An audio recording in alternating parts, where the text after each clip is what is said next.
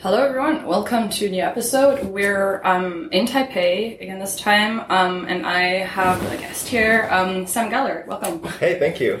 Um, Sam, you just graduated from Oxford, um, and you're currently based in Taipei and are about to start working as a lecturer or as a. I'm going to be a postdoc teaching fellow Okay. at uh, Schwarzman College in Beijing. Right. Okay. Cool. Um, and we have you on today because we want to talk to you about your uh, main research focus, which is HIV in China. Can you kind of like I don't know? I guess most people I don't know a lot about it. Um, what like got you like? How did you start researching that topic in the first place? Yeah, sure. So I was uh, at Harvard for my undergraduate degree, and as part of my senior thesis, uh, I began doing some research on civil society in China. At the time, I was also doing a minor in global health and health policy. And within the classes that I took for that minor, I was taking a lot of classes on HIV in the developing world, and I was fascinated by the complex set of uh, both social issues and uh, development organization related issues that HIV seemed to entail uh, in across many different countries. Um, my major was East Asian Studies, so I had this idea that maybe I could combine the two uh, different interests that I had and researched the way that HIV and civil society uh, were structured in China. So that began in 2011 as part of uh, my research for my undergraduate thesis. And so I went to China and found an advisor who was working at Tsinghua University in the HIV Comprehensive Research Center, which was part of the sociology department there. They had a specific group that was looking at HIV, and uh, this mentor, who's now he's now the head of social science in Tsinghua. He's great. Um, we What's had the his name? same. His name is Jing Jun, and he had the same uh, advisor for his PhD at Harvard that I had uh, for my undergraduate thesis. Uh, this is Professor Arthur Kleinman. He's a a very um, sort of well-read and uh, founding sort of member of medical anthropology as a field, and he did research in, in Taiwan and China as well on mental health. So w- there was all of this sort of um, all these topics that uh, both my advisor at Harvard and my advisor at Tsinghua had had done research on, um, and they both were also interested in HIV, and they helped me find some great uh, informants and resources when I was in Beijing for that summer. This is still in 2011, um, researching how international programs tried to support HIV prevention and education in China, uh, and I came in just basically with a bunch of anthropological questions at the time about how these international programs connected to the HIV activists and, and small civil society organizations on the ground, and how these grassroots organizations were able to use the training and resources that they got, um, and what challenges they, they had in, in implementing some of the programs that they were they were doing. So, my initial set of questions was really uh, was a critique or, or an investigation of how development programs work. And uh, as in many different contexts, you have a development program that's designed in the U.S. or in um, in some international uh, organization, and then sent over to be implemented on a country, you know, like China, Right, yeah. which has enormous uh, variation, uh, very very different set of political challenges and uh, cultural ideas, and HIV in particular is one in which uh, s- there's a high level of stigma, and that stigma is connected to many different ideas about identities, about what type of person might be vulnerable to HIV, about what that type of person might be like in a society. So, um, through this set of research questions, I actually learned about so many different uh, sort of cross sections and issues in China, including LGBT communities, including drug users, including commercial sex workers, including how people thought about stigma, how that stigma played out in workplace, housing, education, family, like community, all of these different Wow, things. So this things. this issue is really a, a- an amazing uh, nexus, a way to collect a lot of these issues, and for me, learn a lot about Chinese society. Um, even though it, at first it seemed like a, a question that was narrow enough, it was always a challenge to keep on focus and not go chasing after some other very interesting set of issues. So, um, so that was where this research project began for me, and I did uh, a master's degree at Harvard, and then went to Oxford and continued to research the same set of organizations. Uh, at Oxford, my supervisor uh, is a sociologist and actually in the Oxford Business School, uh, um, and I, ha- I, had another supervisor who was in the Department of International Development. Um, their uh, research was really on organizations. Mm-hmm. Um, and so it was a, little bit of a different level of analysis from what I'd been studying previously.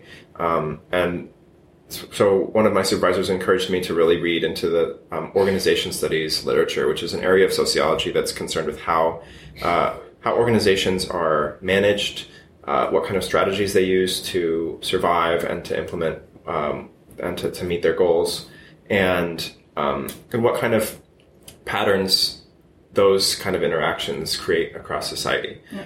Um, so I started in Oxford in 2012, and then just finished and defended my thesis in 2017. And thank you. and yeah, recently just graduated. So I've been in Taipei now for nine months studying Chinese, and uh, I love living here. I'm very happy, and I got to meet many friends like Catherine here.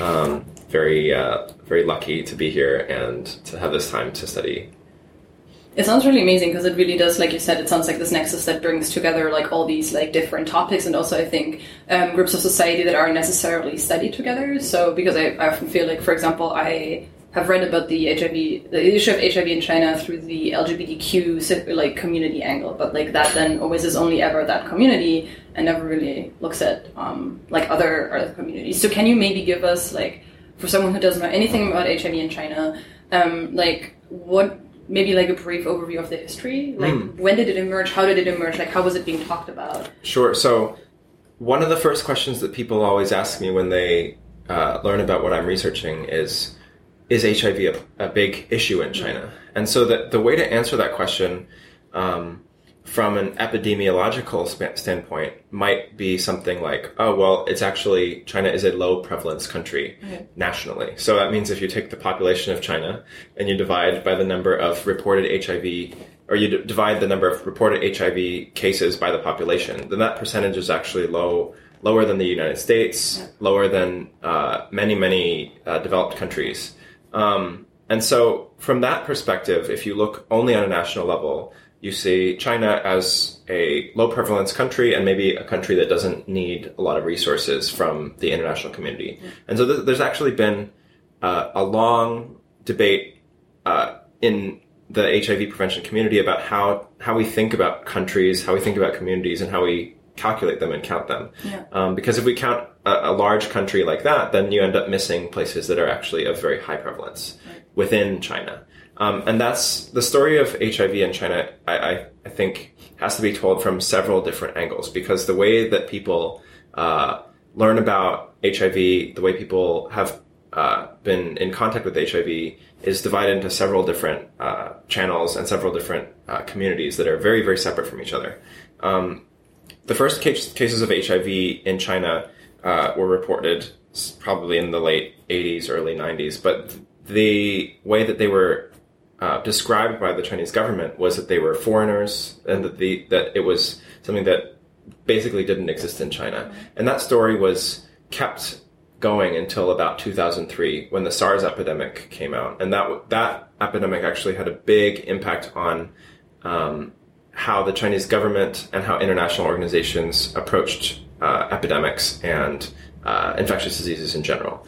Um, in 2003, the Chinese government recognized SARS, and also they were pressured into recognizing HIV as an issue in China. Okay. There was a number of uh, journalists, uh, including in the New York Times, who collaborated with some very brave Chinese uh, whistleblowers, who then, uh, in some cases, were actually ex- exiled or, or, put under house arrest. Um, but uh, from 2003 onward, the Chinese government has at least acknowledged that it's a problem in China.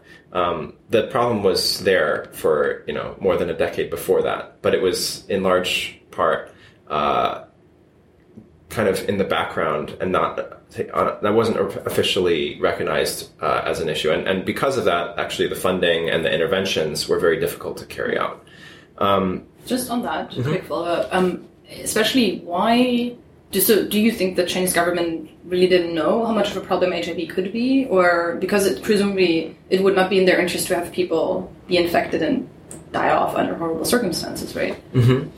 I think part of the problem was that uh, the level of understanding of HIV in governments or in local governments in China was very low. And so, if there was an epidemic, the government didn't want to be held responsible for what might be going on. And so, in many cases, I think there was a there was a confusion.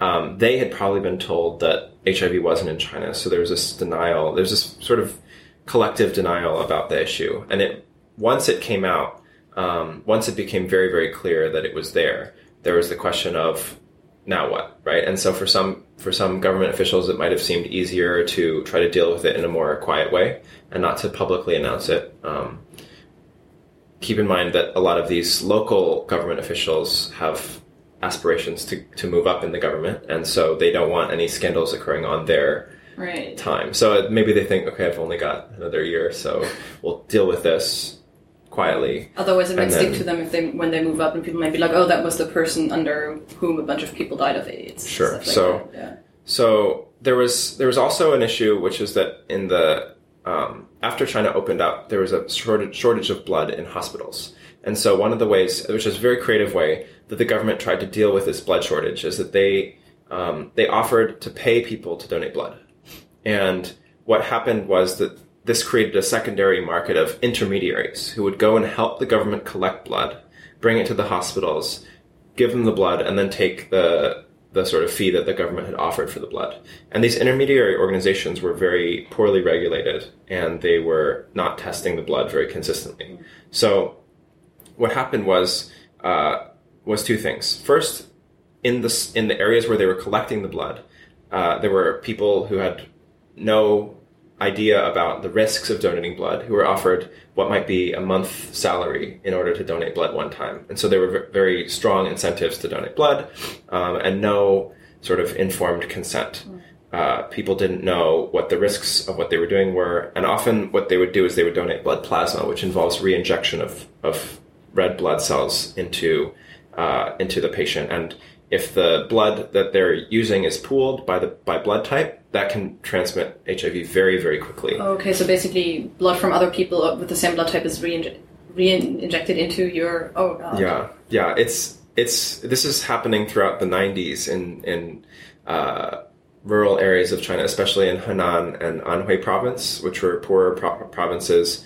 Um, I think the uh, the hospitals also had a few reported incidents of people getting infected through blood transfusions, and uh, but the people who were most uh, most affected were the people who were donating blood, and there were communities that were very very high prevalence, like above above seventy percent has been Wow. reported in small like villages in these provinces, and so if you look on a provincial level, then actually you can see the prevalence of HIV at certain points in China was was much higher than the national level.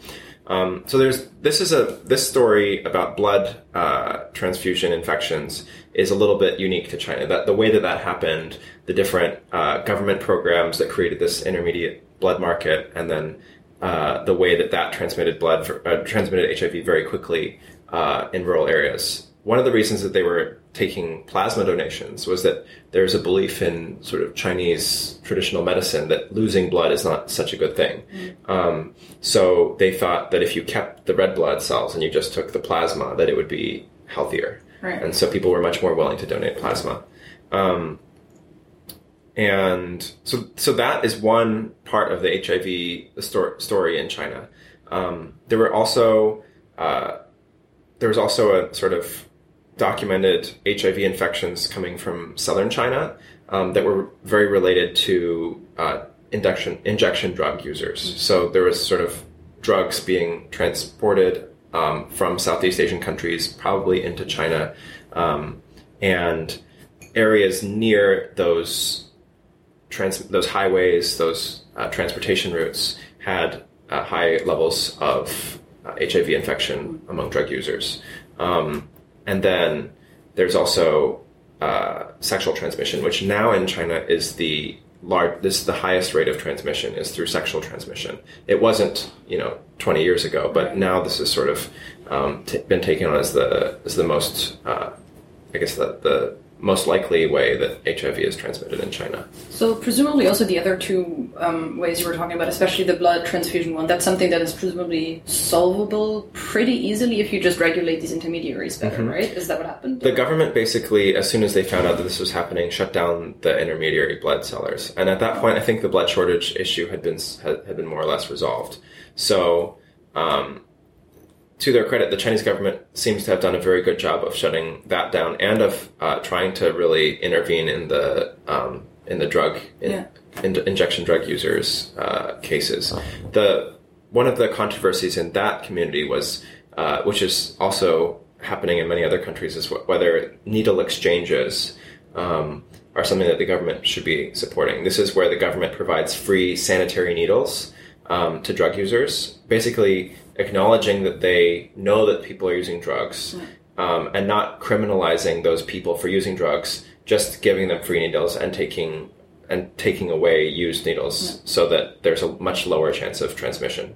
Um, and so is that what they did in China, or in China, that it's it's being hotly debated about whether that's possible. There's I know a few people who are involved in this, trying to persuade the Chinese government to do this. I think by default, the answer is that that's not a common practice, but there are some linkages between successful needle exchange programs in the United States and um, some sort of uh, local governments in southern China where people are trying to sort of share expertise and experience about this and say, look, these exchange uh, facilities don't in, they don't increase the rate of drug use and they contribute to public health. That's the real question: is like, are you subsidizing people's drug use, Right. or are you uh, doing some sort of public health intervention? And it, should the government turn a blind eye, sort of, to this problem?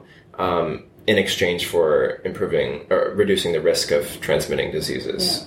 But so far, what has been the approach to kind of like lowering HIV infections in the drug, like among people who use drugs? I think drugs. I think the government has has really tried to just clamp down on on drug trade in that area, area in general. I'm sure that it's still happening, um, but they seem to.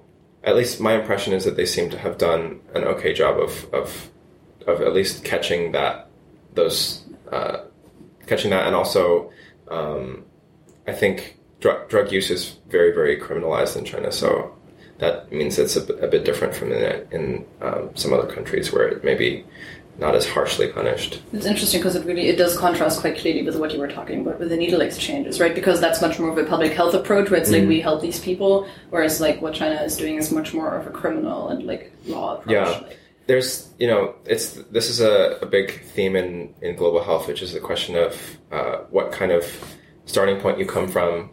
Do you take a harm reduction approach? Are you only concerned with cost effectiveness? Are you looking at systems levels change, or are you counting on the basis of individuals? This is kind of like our our initial question of okay, is China a high prevalence country? Well, no, but this province might be, or this community might be very high prevalence, and so should that community not get the same resources as a, a community in a high prevalence country? You know, Yeah. these are all very, very difficult questions to answer, and ones that are are constantly being discussed in global health. So is this how HIV like came to China? Like we had this conversation at the dinner the other day. Like, did it come to China through drug use, or is it? Does anyone know how HIV came to China?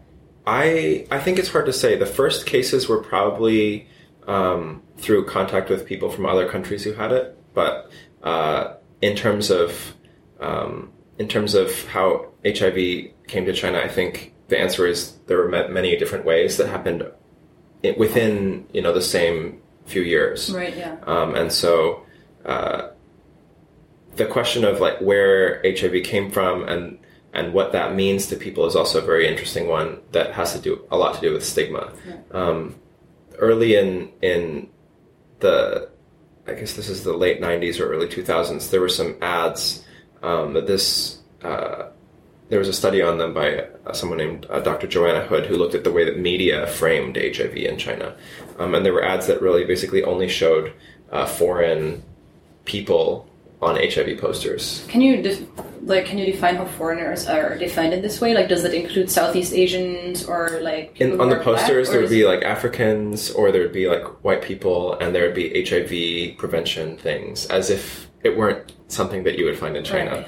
And um, what this meant is that people began to perceive HIV as not a, not something that you would find in China, um, which you know when you do hear about a case of HIV in China, if you thought that it wasn't in China, it makes it all the more shocking. Right. There was people who were ostracized for the, from their communities, and this still happens today. Actually, that um, there will be let's say one family with HIV, and then the ch- they're or they're orphans if the parents pass away, and the orphans are highly stigmatized, regardless of whether they have been tested or not. There's just this idea that this disease is um, is not well understood. It's foreign. It's um, and, and it's something that people are you know very very afraid of, and they don't treat it like something that you could treat and be living a normal life. Whereas, I mean, as we know uh, today, HIV is treatable, and um, and if it's treated, it's it's not contagious, and there are only certain ways that it is contagious, which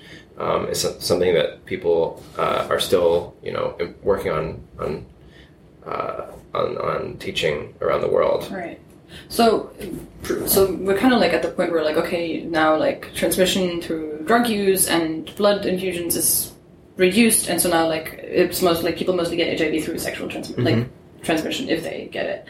Um, so what what is the state there? Like how uh, the state like what is like how is that being combated? Like is there education of people? What is the state doing in that regard? Or what and what are NGOs doing? Yeah, so this is the interesting question is is whose responsibility is it to do these kind of prevention programs? And this is one of the challenges for civil society and for government is to try to figure out how to divide up this work, who's responsible for what, and uh, if if there is a problem or if there's a challenge or if there's funding uh, shortage, who needs to make up for that? So in 2007, the uh, Gates Foundation um, and the uh, the Global Fund, two international uh, foundations that are very actively working on on uh, public health interventions, were operating in China. Um, and the Global Fund actually gave China a five year grant on a national level, which was meant to be delivered through civil society organizations. Um, in partnership with the government, Okay. basically. But the money was meant to go to the civil society organizations to carry out grassroots HIV prevention work. And this involves education, it involves testing, um, it involved trying to uh, provide antiretrovirals, which is the drug that you would use to treat someone who has been infected. Um, and there was a lot of sort of struggle over whether the government should be keeping some of this funding, whether as the if the government is partnering with the HIV organization, um, how how the funding should be distributed. The Global Fund was insisting that it needed to go straight to the grassroots. The government was saying, okay, well, we are assisting them on this thing, and our Center for Disease Control is is providing something, so they need some some of the funding and this was a really hard problem to resolve. Um, it's one of the things that I studied uh, for my undergraduate thesis was uh, there was an 11 month period when the Global Fund just stopped funding because they were they said you guys aren't working together, the money isn't going enough to the grassroots organizations, so we're going to stop this until we can resolve it. They resumed it later, and then eventually the grant expired and they didn't renew it, which had a lot of reasons, and one of them probably was that it was very challenging to work in this context. Um, and so, so the question is, how how do these civil organizations work um, when they're not really permitted to work? And so that that What do you mean by they're Yeah. really permitted to work? I'll explain that. Um, in in China, the idea of a civil society organization is is not an entirely official one. It it is possible to register a non governmental organization in China, but it is so difficult that about uh, nine out of ten civil society organizations that we know about, which means probably there are more that are you know not even on the radar, are not registered. Um, and this is something that the government does intentionally. They don't want to register all organizations, um, and there are you know very clear reasons that they've outlined why. They say we need to make sure that all these organizations are um, are regulated, that they're all doing uh, things like properly, and if the government is going to recognize them, the government wants to make sure absolutely that they won't cause any sort of scandal. And so, the uh, the system that has been in place for uh, for since 1990, when the first NGOs were, were kind of starting in China, was one of dual registration, which means that the, an organization needs to be registered by two government organizations. One of them is the Ministry of Civil Affairs, which regulates the sort of civil society, and the other is the relevant government department for what that organization is doing. And so in this case, it would have been the uh, Ministry of Health or the Center for, for Disease Control. Um, now, with two organizations uh, that need to register, it's it becomes very difficult because each organization does is afraid that if something happens, it could affect their own reputation. Right. Right. So, so in short, civil society organizations in China since 1990 have had a very very difficult time of getting any sort of official government recognition and registration. Now, what does that mean practically for this organization? That means that if they're not registered, they can't have a bank account.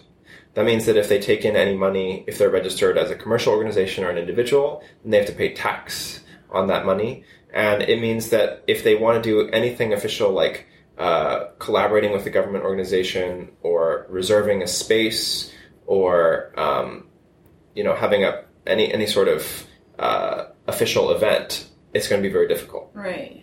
Um, and if they do that under the radar, which, as I said, nine out of ten organizations are doing, they're operating with without a registered status, then most of their activities could be perceived as illegal, and maybe and maybe rightfully so if if we're lo- really looking at the at the laws for how things should should work. So, um, what this means is the government then has an extraordinary amount of power over organizations because all of the ones that are not registered can be shut down very easily uh, because they haven't registered. And so this is one thing that um, that many people studying civil society in China, and this is not only for HIV, this is also for environmental organizations, this is for faith-based organizations, this is for um, educational organizations that try to uh, resolve uh, resource discrepancies between urban and rural areas.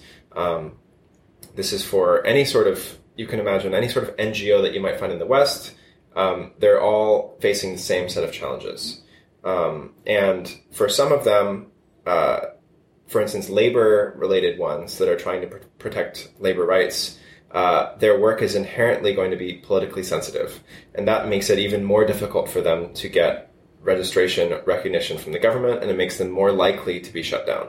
And so various scholars have come up with different ways for describing the system. One of them is a system of graduated control, which means that the government, based on how politically sensitive, how threatening this organization might be, how large it might be, how much resources it has, will have different levels of control, Yeah. different um, different reactions um, from just interfering in their in their activities, from warning them, telling them they can't do this or that, to fully shutting them down taking back all of their resources and and even in some cases um, really you know like going after individuals in in those organizations.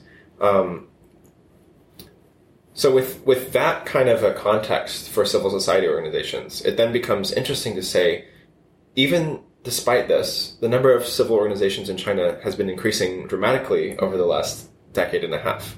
And um, there are more and more and more organizations that are being founded um, that are being that are operating that you can find and talk to their people and they might have an office in an apartment or or they might just be operating in a shared office with a, a registered organization that shares its office with three unregistered organizations um, and and you know even if an organization doesn't have recognition from the Chinese government it often can get recognition from international organizations Right. or foreign governments or foreign NGOs that will share resources or training. Um, and so you have this um, this transnational civil society network Yeah. that's that's living in a very powerful state that doesn't necessarily endorse all of the activities that are happening in civil society. Um, and what that means is that if we're going to think about civil society, we have to really consider it's not just it's not going to be the same relationship between the state and civil society that you might find in a country where registering an NGO is basically possible if you do the paperwork. So, when the whole thing with the Global Fund was happening, um, like I'm now wondering practically what it looked like. Like, who did that money actually go to? Did the state somehow say, well, if we need to cooperate with these people, it needs to be registered organizations, Mm. or did unofficial grassroots NGOs also manage to get funding? Like, how did that actually play out? There were there were both, and the interesting thing was that the government uh, in those years had a very they had a, a very clear desire to reduce HIV. Right. um, and they had this funding that was from an international organization, uh, and they needed to use it, and find NGOs to give it. and they had this mandate that they needed to give it to civil society organizations, and they couldn't have given it all just to one civil society organization that they recognized, right? So, so there was this challenge of trying to figure out who to trust, who could be given money, and how to regulate them, even outside of this system that was the sort of legal system of recognizing and regulating NGOs. And so what what you saw was a lot of people who were in this who were working on these issues for a while, who knew each other, who were then um, through personal networks of trust and through um, through sort of track records of having done good work in the past, allocating resources and carrying out programs. I think at this time, at least in the international community, there was this big emphasis on capacity building for civil society. Now, what is what is capacity building? Well, this is actually a question that I was asking in uh, my undergraduate thesis, which is wh- where does this term come from and how does it apply in China? What is capacity? Right? Is it how many people you can reach? Is it how big your budget is? How, how much money you have in your bank account? How much you can fundraise? How much you can spend? Um, is it some sort of uh, is it the scope of your organization? In China, another uh, reason that civil society organizations have very limited scope is that it's uh, it's not uh, legal to, orga- to organize offices all over the country. The Chinese government very clearly limits organizations to uh, a single region, a single office. And so you don't have these sort of national chapter organizations like Oxfam or um, you know, or Amnesty International, where you have an office all over, you know, the different countries, different places. In China, it's really you have to choose where your office is, and that's your organization. And as a civil organization, I think there's the rationale is that they don't want politically mobile organizations to have offices all over the country. And so, what this means is that you have a lot of local organizations that have similar local organizations in other places, and they talk to each other and they learn from each other, but they're not able to share resources, and in some cases, they're competing for the same resources. Um, so you might have a an LGBT organization that has a focus on testing for HIV in like men who identify as gay or who, have sex with men, and you might have an almost identical organization in the neighboring province, and they know each other, but they do their own things, and they have slightly different styles, and they have slightly different organizational structures and funding streams and emphases. And what that means is that studying a, studying HIV civil organizations uh, is involves looking at a very very interesting variation Yeah. among organizations. And so the approach that I took in my doctoral dissertation was to make case studies out of uh, I, I ended up studying seven different organizations that were working on similar issues at a similar time, but with very different organizational structures and styles and fo- uh, like focal communities and locations, and trying to compare between these different case studies to try to see, okay, what what do we have in common, and if there is variation, how might we explain that variation? Um, I'll give an example of one of the organizations I studied, um, which I think is very interesting and conveys a lot about how creative people are in in this community about how to get around some of the um, some of the bureaucracy, some of the challenges on registration and on operating an organization. So there was there was an organization that focused on LGBT community building, and they had a website and they had uh, events and they talked to a lot of uh, they allowed people to have chat rooms and basically connected a lot of uh, gay men in northern China um, on online, which was very very innovative at the time, and they because they were one of the few organizations that were doing this, they had an enormous community of gay men who were active on their website. Um, and then, while this was happening, the Global Fund comes in and they say, We've got funding for people working on HIV prevention. And the the people who had founded this organization were very creative and they, they thought, well, this is actually very relevant to our community. Why don't we start an HIV prevention program? And so they started doing um, HIV prevention. They started doing testing. They started uh, offering HIV related counseling and um, basic information. They were they would like sort of disseminate through their website, which is great. Uh, and the Global Fund really liked this because this is a really creative, innovative way to reach communities that were difficult to reach. And there was more scale in this organization than a lot of the other local organizations that maybe had an office and they were serving like people in one city or something like that. Um, so this organization then becomes a very successful HIV prevention organization while still maintaining their original identity as a sort of online gay men's community. Fast forward then a few more years, and they they then decide to create um, an Around app. which year? Which year is this roughly? This is like around. So the Global Fund came in in 2007. I think they were funded in 2008 or 2009, and then in 2012 they decided to to make an app.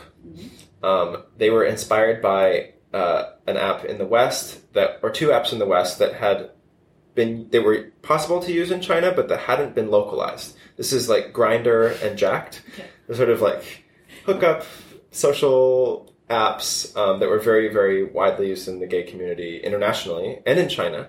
Um, but they were they weren't localized. So if you didn't speak English or if you hadn't heard of them, then you probably wouldn't be an active user on one of those apps. And this group said, well, why don't we make something like that? So they made a uh, an app that was very similar in terms of functionality to uh, to Grindr, but that was in Chinese, and that they were very quickly able to send out to all of their community, and it very quickly got a, a very large number of users, and uh, that attracted attention from some investors. Is this does this is this app still around? Oh, yeah, Is yeah. this Blued? It's or- Blued, yeah. Oh, I did not know that. wow. So yeah, um, so they got a big investment from venture capitalists who were interested both in their app and the potential commercial value of their app, their website and the potential commercial value of their website, but also in their HIV prevention activities. So now you have this investment that's that's given to this organization and with a lot of flexibility from the investors about using part of it on HIV prevention. They saw that um, as an important part of this organization's mission. They saw it as, a, as something that could enhance the organization's credibility and uh, almost serve as sort of like a, a part of this corporate social responsibility element of the organization. And the budget for that part of the organization was actually very small compared to the rest. So it was, they had a big office they then uh, opened a few years later. I think this is in 2014. It was finished being built and maybe opened in in either that year or the next year. And um, they were also recognized by the Chinese government for doing great work for HIV. And this is a this is a they were recognized in the business media for being this very successful chi- local Chinese technology company. Um, but if you talked about Blued, you also had to talk about who was using it, and pretty soon you, you saw this uh, this issue being recognized by by the government and by media in ways that it hadn't been before. so HIV is a HIV and Just gay- the, the needs for gay communities and um, and sort of some of the motivations behind the founder. Um, he's actually a really interesting guy. He was a policeman, okay. like for his first career, and then uh, he got into this sort of creating this community website, and now he's a a, a technology sort of CEO. Wow. Um, he's a really nice fellow, and and I think remarkably adaptable because he was able to very quickly transition into the different needs Yeah. of these different kind of leadership roles. Um, but but the story of that of that organization, I think, just shows how how much the the constraints of the government's uh, sort of restrictions on civil society and the constraints of stigma on who can talk about HIV and how it's reported in the media require people to be remarkably innovative Right. to try to get around those things. So one thing that comes to mind for me is um, I so there's obviously like stigma attached to HIV and there's also still stigma attached to being gay. So did that not hurt? Like did that influence Blued at all? Especially when they were being talked about as this like I don't know technology. I guess is often talked about as something clean. Like mm-hmm. it's like modern and like it's code and it's very slick.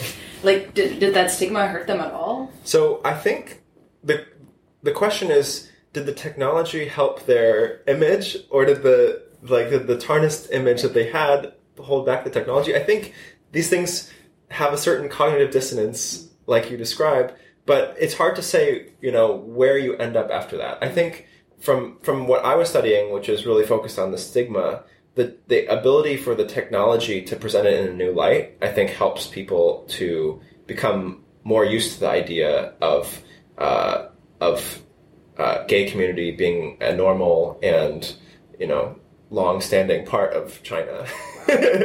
um, but you know, on the other hand, it does prevent ch- like having this HIV prevention element does prevent challenges absolutely to the to the organization that they are always dealing with, trying to frame those things in a positive light. And you can see that their HIV prevention helps them to frame their uh, sort of like quote hookup app in a more positive light, right? Yeah. Because if you have an app that's in, that really helps people to find, uh, you know, other people who they might have very informal relationships with, then from the public health perspective, that might create the sort of uh, worry or concern Right. that maybe that will affect transmission rates of HIV, and that that's that is an open question. Um, without you know very good data and with uh, the ideas about casual relationships in China changing, uh, you know, both quickly and slowly in different places, it's very hard to predict what will happen to, to sexual transmission of HIV. So, in a sense, the the fact that they are doing HIV prevention actively and that they have um, things built into their technology If you have basically Grindr, how do you teach people about HIV who use Grindr? Yeah. So an interesting thing that this app did uh, in on World AIDS Day, which is December first, twenty fourteen, was, uh, and I think they kept continue to do things like this. Was that on that day on every single profile there was a little red ribbon, and regardless of whether you like wanted it or not, it just was on your profile. Oh. and so if you clicked on the red ribbon, then it brought you to a page that explained some basic information about HIV, uh, the, the ways that it can be transmitted, some like tips for uh, preventing it, and ways, and also information on where to go to get tested. So I thought that was just a brilliant little like, feature that they added into this app, like without anyone sort of being ready for it. Right. Um, that helps to uh, both normalize like safe sex and to give people useful information about HIV. Um, there was also on their website, which is uh, still has a lot of users on it. They have advertisements, uh, like banner ads for testing and for um, some sort of like hotlines and HIV related resources. Are there any studies on how effective this is? And how to what extent this does change people's behavior? Yeah, actually, um, a research group that I was in did a like a a study on exactly that, where we had and we paid a number of people to um, participate in the study and to get tested, and some people that we paid didn't get tested, and they were just they were supposed to text us some answers to a survey. Uh, I think like three weeks apart or something like that, and we were trying to see if fact that they had been tested um, would uh, affect their sort of behaviors later on. Um, and I think uh, the the outcome was that we found there was a significant effect. It wasn't a large effect, but it was a significant effect um, in that having people get tested uh, made them uh, seem to be more careful about having protected sex, um, and it's and so that's that's optimistic for these sorts of interventions. Right. There was also um, there's also some interesting studies that the same group that I was in, um, which is it's a, it's a group called SESH, which used to stand for uh, Social Entrepreneurship for Sexual Health, and now it's changed to Social Entrepreneurship to Spur Health because they expanded into some things that weren't only sexual health; that were some other infectious disease uh, prevention. Um, but the it's a group that um, had connections to UNC Chapel Hill in the United States, um, University of North Carolina Chapel Hill. They have a very very excellent public health program, um, and they have a very long-standing connection to public health research in China, and, and a well-funded uh, exchange program as well.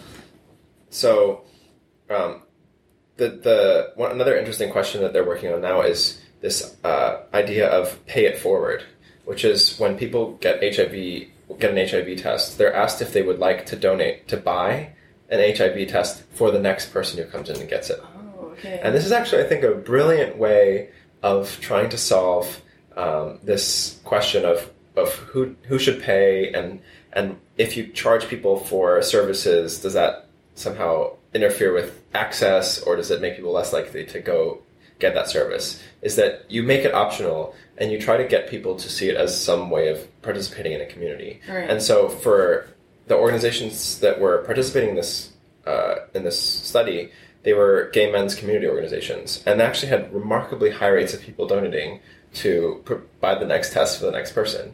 And I think the question is, can this be expanded to a larger group that doesn't have such a cohesive identity?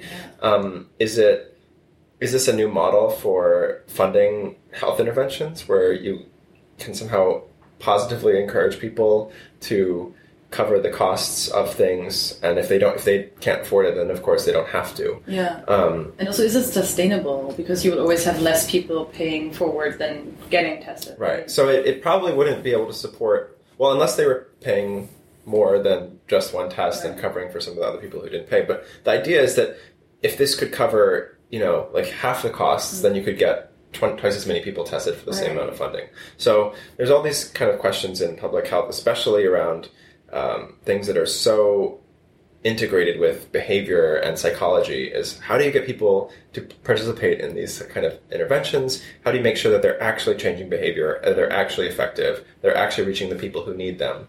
Um, you know sometimes the people who get tested regularly are not always the people who most need to be tested regularly Yeah. because they're maybe more responsible and more aware of things and the people who are really at risk are people who don't know that they have to get tested who don't have basic knowledge about hiv and who maybe don't even know where these resources are um, so that's one of the reasons that civil organizations are so important on this issue is that they often are founded by people who are embedded in communities and they have the ability to reach people who are maybe falling through the cracks of government programs or of, of state-run organizations. But so, I guess maybe I, I don't know anything about this. Intuitively, I would say that maybe the gay community is maybe like the easiest community to work with in a way because there are, like you say, there's like a sense of identity, there's a sense of belonging to each other. There's definitely like information exchange, like amongst members of this community. Um, but you were also saying that there are, for example, villages with high prevalence of HIV, and I guess also like if people have been infected through, for example, like blood transfusion, and then like they have sex with their wife and then like they pass the virus on like how do you work with those people because that seems like it would be much more difficult because there's less of a tight knit community It is very difficult. There are a number of organizations that work in these uh, high prevalence communities, and uh, one of the issues is that there's often so much silence around HIV that even families who might have multiple members who are infected don't know about each other. They don't even talk about it. And so um, I did a, a small bit of research on um, on children who had been infected with HIV. Uh, and we were looking at the family dynamics of these children. Often they were orphaned, and they, it was they had been infected through vertical transmission. what does it That means that their uh, when they were born, their mother had HIV, and they were infected uh, either while they were um, in utero or during birth because there's a lot of blood. There's actually that's a very very high risk time for uh, for a baby. So if a mother has HIV, um, the safest way for them to be born is actually via C-section. right Um, and but but in these communities, um, which are often rural, uh, there were not that there wasn't that sort of sophisticated testing uh, before people gave birth, and people didn't always know that they they had HIV, and so um, there was a sort of a generation of children born uh, in the late 90s and early 2000s who then were infected via from their parents, and then really- the parents that's like would my have passed generation. away. That's really scary. That's this is our generation. yeah. Um, and uh, so those uh, those children often faced enormous amounts of stigma, um, and their parents would often not even tell them that they had had something. And so um, I worked with this this clinic and, and a doctor who was working with these children to try to help them live more normal lives in spite of uh, being HIV positive. And um, through talking to them and through uh, interviewing some of their parents as well or their guardians, um, we really learned about the the high level of stigma that they face, which often is one of the most limiting things for their ability to to um, live a normal life. You know, these children, in the cases that we saw, had access to HIV, uh, ARVs, antiretrovirals. This is the drugs that can uh, treat HIV to the point where it the the viral count or the amount of the virus in your body is so low that it basically doesn't affect your immune system and it doesn't affect your uh, your daily life at all. And you can't infect other people. either, Right, and if the, the viral load is low enough, then there's almost no risk of infection. So, um, so the children, you know, were not, um, you know, really any different from other children, except for this the idea of if they had HIV and what that meant in their lives with their school, with their friends, with their uh, family members, and so, uh, you know, they there were children who said that if they if other people found out they were afraid that they would be kicked out of the school or bullied or that they wouldn't be able to um, you know have, see their family anymore. Uh, the, the level of of discrimination is still very high.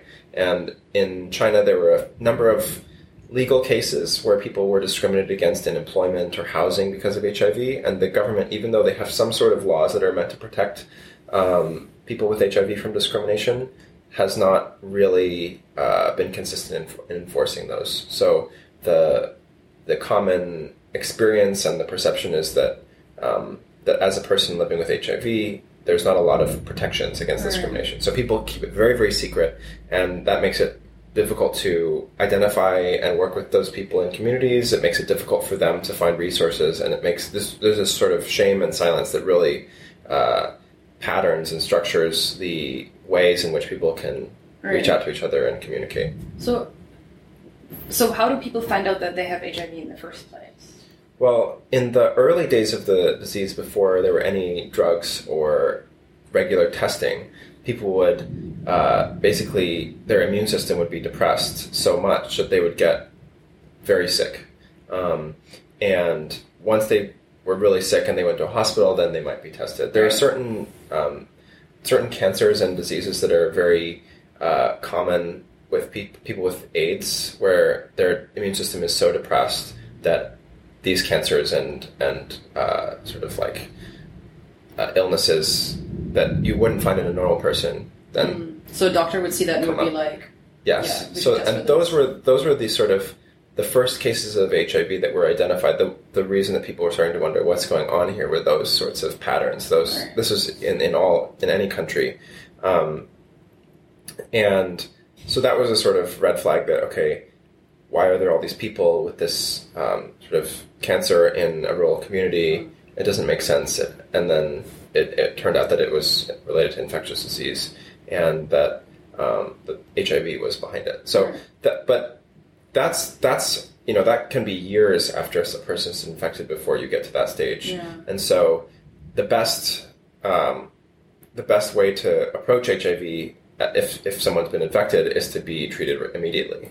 Um, and the only way that you can find out is uh, about you know four to six weeks after infection, being tested with a like there there are very easy rapid HIV tests now that you can you do yourself or that you can get in many many clinics in China. And so if you're able to be tested then, then you can take drugs and and basically never have this the problem of of your white blood cell count going that Right. low. So then, then the second question is like you mentioned like discrimination. Like I guess especially now, if there's like a kid that has HIV but that like gets treated and everything, and like so nobody like would people even how would people even find out about that like in the first place? Like because the risk of discrimination, like if they basically live a normal life, like how would people know that they have HIV? Well, uh, their doctors would know um, Right. because they're providing the drugs, and they they do have to take quite a large amount of medicine, um, and so you know we would hear stories about children whose families didn't know, but they would be taking lots of medicine. It's the families didn't know that the kid had HIV. So in some cases, there was only one family member who knew, and other members of the family didn't know. And so they, you know, the person who knew would help the child take like all these drugs, and they would know what it was about, and then other people would just think that they would had to take some medicine. Um, uh, there's a there's a lot of fear, and this is another reason that NGOs have been um, important alongside governments. Is that you know in, in public hospitals they often have the resources to test for HIV, but people are too afraid Yeah. that if they go into the hospital and they get tested, that then that will be in their records and that it could affect you know future uh, employment or immigration or anything like that. So they often want to know their status, but they don't want it to be in the public record. And so um, this is where you know confidential testing becomes really important. Is that you have organizations that can offer tests, that can offer counseling and services to try to help people, um, you know, understand what the test means and provide other sorts of like continued support for anyone who uh, does test positive for HIV.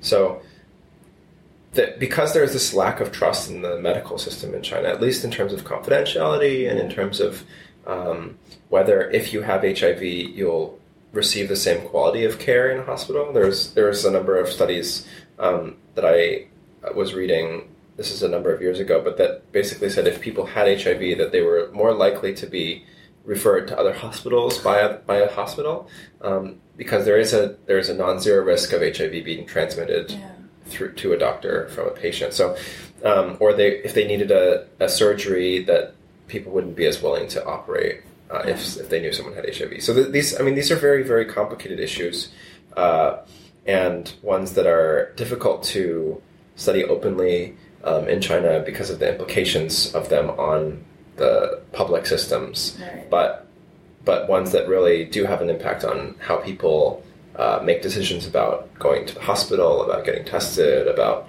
um, you know what they think is safe, what they estimate the outcomes of a certain Yeah. outcome of the test will be on their lives, not only for their health but also for all these all these other areas of their life. I guess it's also worth emphasizing. I think that, I mean, fear of having, like being tested and then having your status disclosed is not like a uniquely Chinese problem, right? Like, I mean, if you go to the UK, like in the UK, like I think SU testing is completely anonymous. Like, you mm-hmm. can put it on the record, but you don't have to. And I know that in Germany, there's also like there are options for anonymous testing. So this is something that's definitely like a concern like around the world for people. Definitely, it's very, um, you know, I think it's a very common thing to be afraid of the unknown, and uh, the thing that really varies in societies is what you know what that means both to an individual and to the other members of society if they have a certain identity, if they have a certain, um, you know, a certain overlapping identity with either you know their their sexuality, which communities they belong to, what kind of um, implications those have on this ideas of of like traditional society, Right, yeah. and so those things are you know there are both similarities and differences in every society. that- what that's what makes it really interesting to study as an international issue. Um, I think also like another question is I guess it's again like maybe like the gay community and I guess maybe also sex workers. It is maybe comparatively easy to convince them you are part of a risk group and like you need to be realistic and you need to know that you should get tested regularly. But how do you tell regular Chinese people who don't have any particular identity like that? How do you like convince them that they should be tested for HIV in general and also regularly potentially, mhm. especially if they maybe like maybe because they live in a high prevalence area, but also just in general, right? Like I guess this like just counts into regular sex ed. Yeah, the sex ed is a challenge all around the world as well, and that's something that I've been working on Um, on the side, I started an organization in Hong Kong that works on sex ed for young people.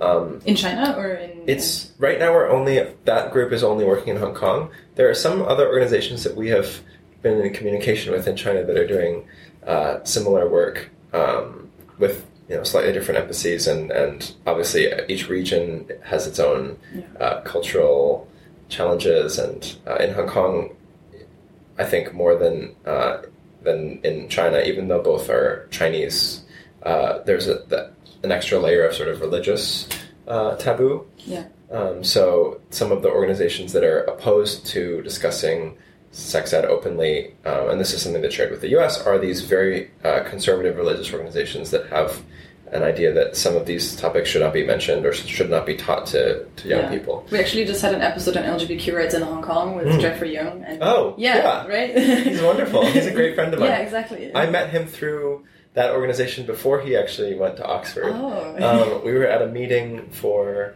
the. Uh, it was a Pink Alliance meeting for IDAHO. oh, okay. Um, the International Day Day Against, Homophobia, and and Transphobia, um, and maybe something else. And it was great. There were all these leaders from different organizations. He was representing the Inner University QSA.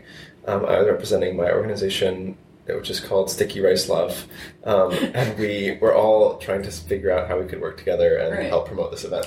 Um, Yeah, he also then- spoke because he also spoke about like the whole religious thing, right? Like Yeah. it was, I think, like the first time I really like. It, it's like when you're in Hong Kong, you really realize you because there's like crosses like in a lot of places. Mhm, you, like it's very visual, um, and I just I don't think I had appreciated until that episode. We'll put the link in the show notes as well. That just like how influential the church is on a social and political level, Mm. which and yeah, it has health impacts and like impacts on LGBTQ. Yeah. As an aside, in Taiwan, that's also an interesting dynamic. Is there right now there are a number of referendums um, going on on gay marriage. Um, last year, the the Supreme Court of Taiwan uh, sort of basically declared that not recognizing gay marriages was unconstitutional, um, and now there's there are referenda going around to try to make laws that seem to go against that constitutional ruling, and some We're of the planning an episode on that Okay, as well. great. because I am also confused, um, and so we also had an episode on LGBTQ rights in Taiwan, Hmm. more generally. But I want, I think we need an update on the situation because Yeah, you it- should talk to Sini, one of yeah. our friends who's working on that very actively. It is very, it is messy and complicated, and so it's like Um, And so in China, I think the sex ed um, issue is not as much held back by religious organizations, but it's really this uh, this bureaucratic reluctance to change and a sort of traditional conservatism against adding too much of these topics into a into a public school curriculum. And so um, the question then becomes okay, well, if the Education Bureau isn't going to move on this, then whose responsibility is it? God, is yeah. it the Ministry of Health? Is it the uh, is it civil society that should be doing it outside of school? Is it, is it should the parents be more informed? How do you reach the parents of everyone? And it's also like I when I spoke to female friends of mine, um, there's so much of a, a lot of them know that they should be using protection, like just basic stuff like condoms. Um, but then they're also like, well, but if I ask a guy who I sleep with to uh, use condoms, then he will perceive me to be like a slut or Mhm. something like that. And so they're like, they know they're like putting themselves out there and like that they're that's like a massive risk. But they're also like, if I say if I do this, there's going to be social repercussions for me. So they just don't dare to even Mm. like kind of demand that. One of the one of the themes that our organization in Hong Kong works on very actively is this idea of um, not only consent but assertiveness, Right. where we try to uh, normalize the idea that people have uh, full right and like authorization and maybe even uh, might I say should be assertive um, uh, about all of, all of these things because um, uh, the way that we come at it is we, we try to say that um, basically we we're not advocating any outcomes of decisions. We want people to have the feel like they have autonomy over their own decisions and that they can think through decisions based on their own experience and their own values, but that our starting point is that everyone should have the ability to make their own decisions. Yeah. And so if the, if we start from there and we say, okay, if you do have the ability to make your own decisions, then you can communicate your preferences and what you what you think. And in order to do that, you need a set of skills called assertiveness. Right. yeah. And so then once you learn about, you know, public health knowledge or sexual health knowledge, you learn about consent, you learn about, um, you know, how, how like relationships occur, uh, you learn about sexuality, you can fit them into this framework of, okay, Right. you are, you have an autonomy as an individual, and then you can communicate that, and that is normal. right. Yeah. Um, so uh, yeah, in in China, there's a lot of work to be done on a lot of these things. There's definitely um, room for improvement in sexual health knowledge, and there's uh, you know heterosexual transmission of HIV uh, is is a big uh, channel t- today. Do you like know like percentages, like to roughly, or is it? I don't know. I, off the top of my head, I, I don't, but I I remember reading that heterosexual transmission um, was uh, on a national scale, at least. Let me think. I think it was like one one of the top two ways that HIV was being transmitted, Right. and so even though HIV is more likely to be transmitted uh, in like per incident of men having sex with men, um, because there are just like because of the numbers, it turned out to be some like either one or two, and and what that means is that uh, this issue is something that now should be con- uh, of concern to anyone, Yeah. you know, and it should be something that's part of the basic um, sexual health knowledge. Right.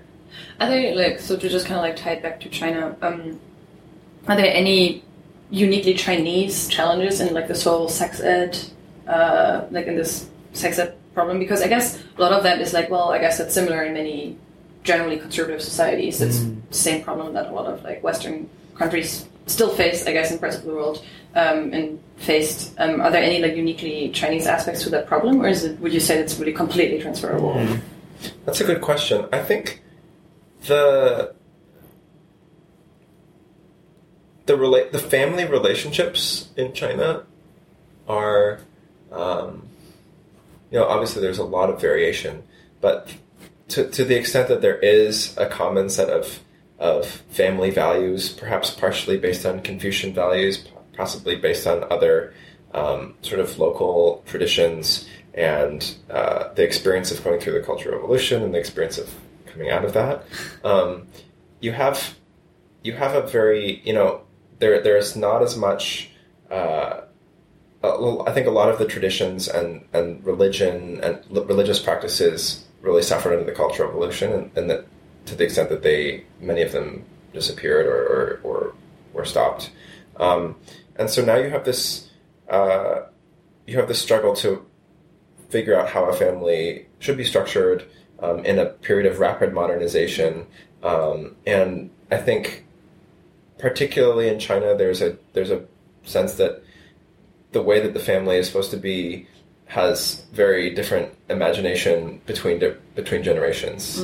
Um, in China, they have in Chinese there's a concept of sort of like a generation of people born in the 1980s, a generation born in the 1990s, and a generation born in the 2000s. And if you have a new generation every 10 years, and you have you know people parents who were born in the 70s or the 80s, So then like four generations. yeah, we, we have really big Wow. changes in, in in values and in ideas and in just the the sort of uh, vision of like what a good family or what like a, a harmonious family should look like, um, and who gets to decide what.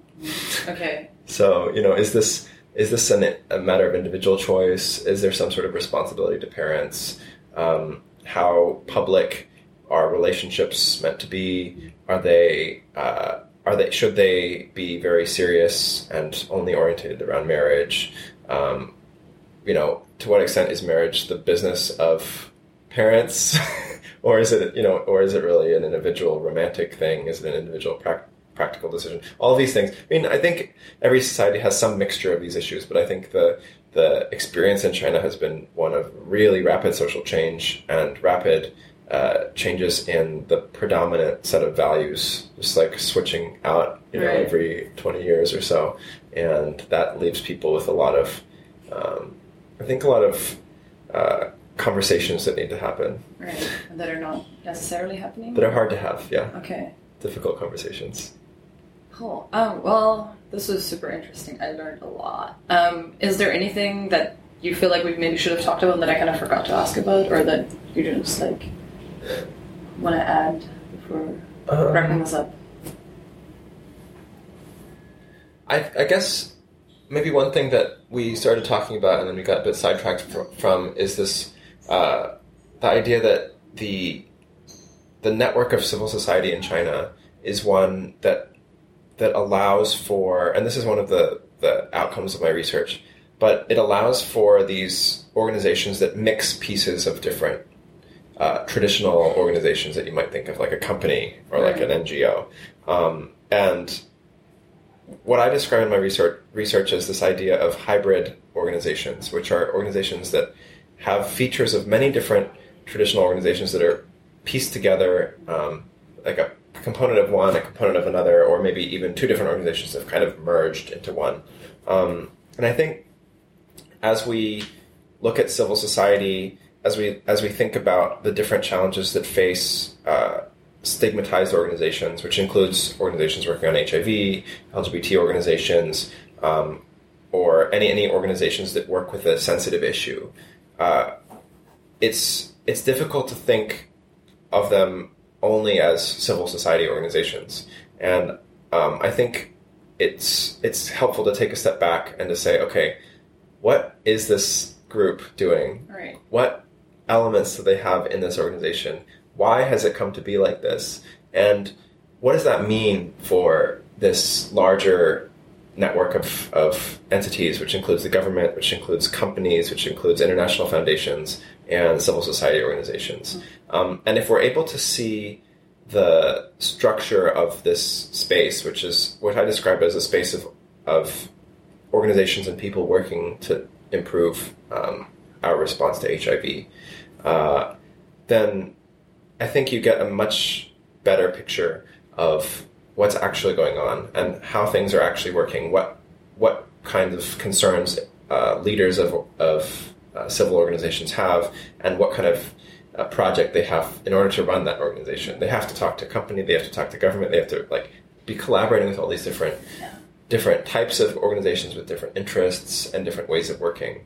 Um, and so, in my research, I've just been really, uh, really amazed by the the people who are working in this space. It's very brave um, to be working in an, an issue that um, is not seen as very um, a very sort of popular area of work. It's not always recognized even as as legitimate, um, and so uh, you, I think, studying this has has given me the ability to meet some really inspiring individuals who are passionate about caring for other people, who are passionate about um, about looking after marginalized communities, who are passionate about um, about improving public health, and who are working against great, you know, great social pressures in order to continue going.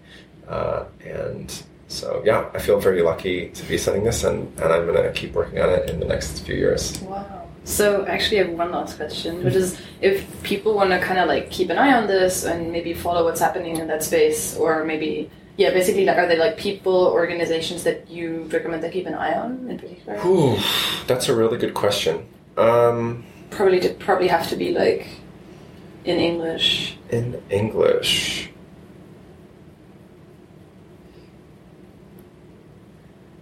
You know, I think that is a good idea of, of a resource that needs to be developed. Um, there are, I mean, there's a there's a steady stream of journalists who have been covering this issue um, in English uh, media, both British and uh, American, that I've found. Um, there's also there are a number of scholars who are working on this who on studying both civil society and HIV.